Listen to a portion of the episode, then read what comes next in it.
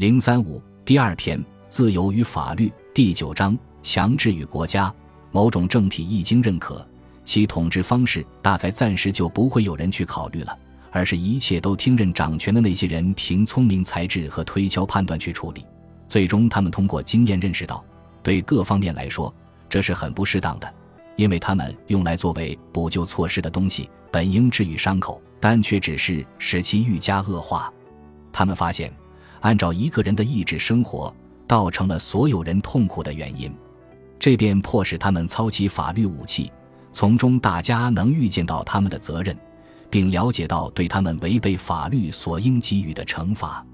理查德·胡克。如果一个人应该完成不知详情的无休无止的工作，如果他晚上不明白早晨应该履行什么职责，这就是说，当一个人受到总是吩咐给他去做的事情约束时，那么这就是绝对的奴役。亨利·布雷克顿一，我们在以前的讨论中曾经暂且把自由解释为没有强制，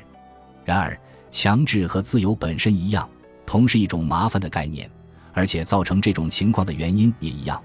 我们无法在他人行为与外部环境这两者对我们的影响之间做出明确区分。事实上，英语提供了两个不同的词来表达这两种不同的关系。在英语里，来自于环境的强制称为 compulsion，而来自于人的强制叫做 coercion。德语不做这种区分。我们谈到强制，是当一个人的行为并非为了他自己的目的，而是为了别人的目的。服从于另一个人的意志时，这并不是说被强制者就全然不再做选择。如果是这样，我们就无法再说什么行动了。假如有人粗暴地扼着我的手，让我亲笔签名，或者把我的手指压在步枪扳机上，在这种情形下，我并没有行动。这种企图把我的身体变成他人有形的工具的暴力，同强制本身一样，毫无疑问是卑鄙无耻的。出于相同的原因，必须予以制止。可是强制的前提是我一直还在做选择。不过，我的理智却成了另外某个人的工具。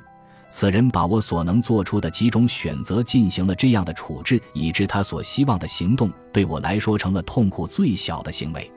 纵然是在强制之下，我却始终还是要做出判断：在现存的情况之下，什么才是最小的不幸？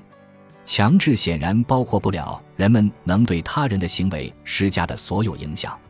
强制甚至包括不了下面这样的所有情况：即在某种情况下，一个人知道他要采取的行动或威胁要采取的行动会伤害他人，也将导致其意图的改变。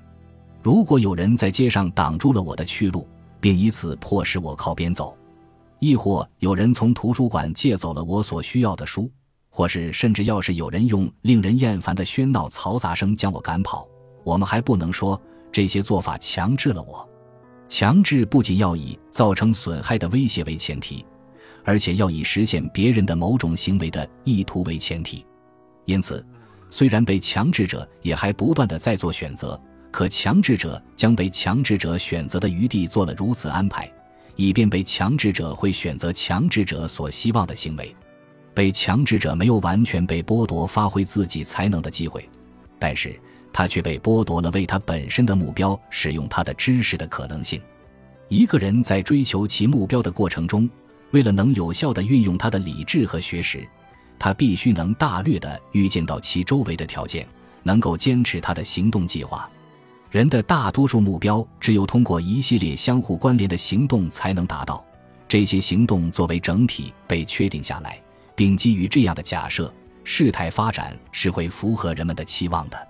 正是因为或只要我们能够预见重大的事态发展，或至少了解其发生的概率，我们就能实现某些目标。虽然外界的事态常常不可预料，但他们却不会故意破坏我们的努力。但是，如果其他某个人是我们的行动计划所依据的一切事态的主宰者，那他也变成了我们的行动的操纵者。所以说，强制是不好的，因为它阻碍着一个人充分利用其智慧才能，因而也阻碍着他为集体做出与其最优秀的才干相一致的贡献。虽然被强制者时时刻刻一直还在为他自己做最大的努力，然而他的行动正在适应的唯一周密的计划却是他人的计划。二，政治理论家以往研究政治权力问题，通常超过研究强制问题，因为政治权力往往就意味着强制的权利。伟大的思想家们，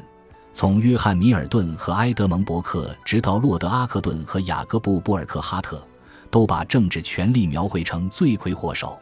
然而，虽然他们的意思是正确的，但是在这种联系中，简单化的谈论权力会使人误入歧途。那种作为达到所求目标之能力的权利并不坏，不好的权利是指实施强制的权利，是通过给他人造成损害的威胁，迫使其屈从别人的意志的权利。在一个很多人自愿的合作，并为其自身的目的共同工作的大企业里，其领导人的权利不是邪恶的权利。人们依靠在统一领导下的这种自愿合作，可以不同寻常地壮大他们集体的力量。这是一个文明社会强大的一个方面，并不是在扩大我们的能力意义上使用的权利，而是那种使他人意志屈从我们的意志，在违背他人意志的情况下，利用他人为我们的目的服务的权利，才使人们堕落。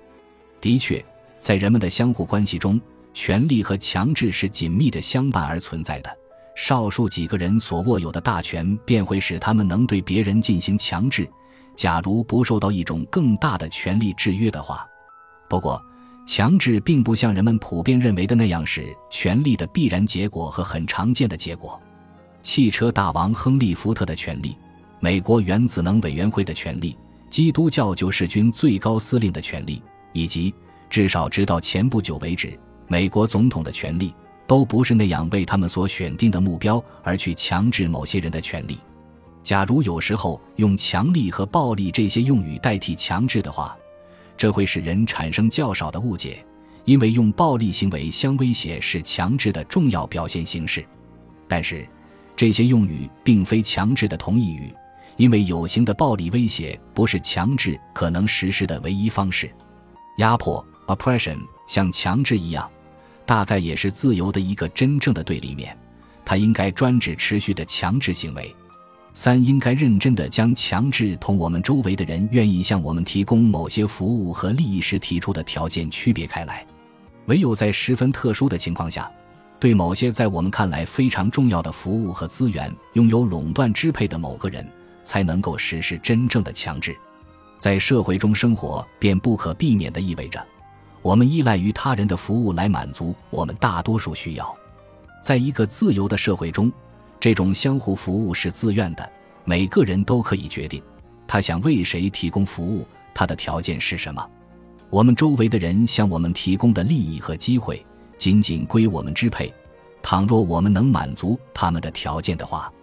这一点无论对于社会关系还是经济关系都一样的适用。如若一位女主人仅仅在一个人在着装和举止方面遵循一定的规范时才邀请他参加聚会，亦或是一个人，只有当他的邻居表现出符合习惯的行为方式时，他才愿意与他交谈。那么，这当然不是强制。假定一位生产者或是一位商人不愿意出售他的商品，除非按照他自己确定的价格，人们也没有理由可以说这是强制。这一点确实符合自由竞争的经济体制下的情况。在这种体制下，每个人均可以转向另外一个人去接洽。如果第一次报价的条件不令他满意的话，对于一个垄断商来说，上述情况大体上也是适用的。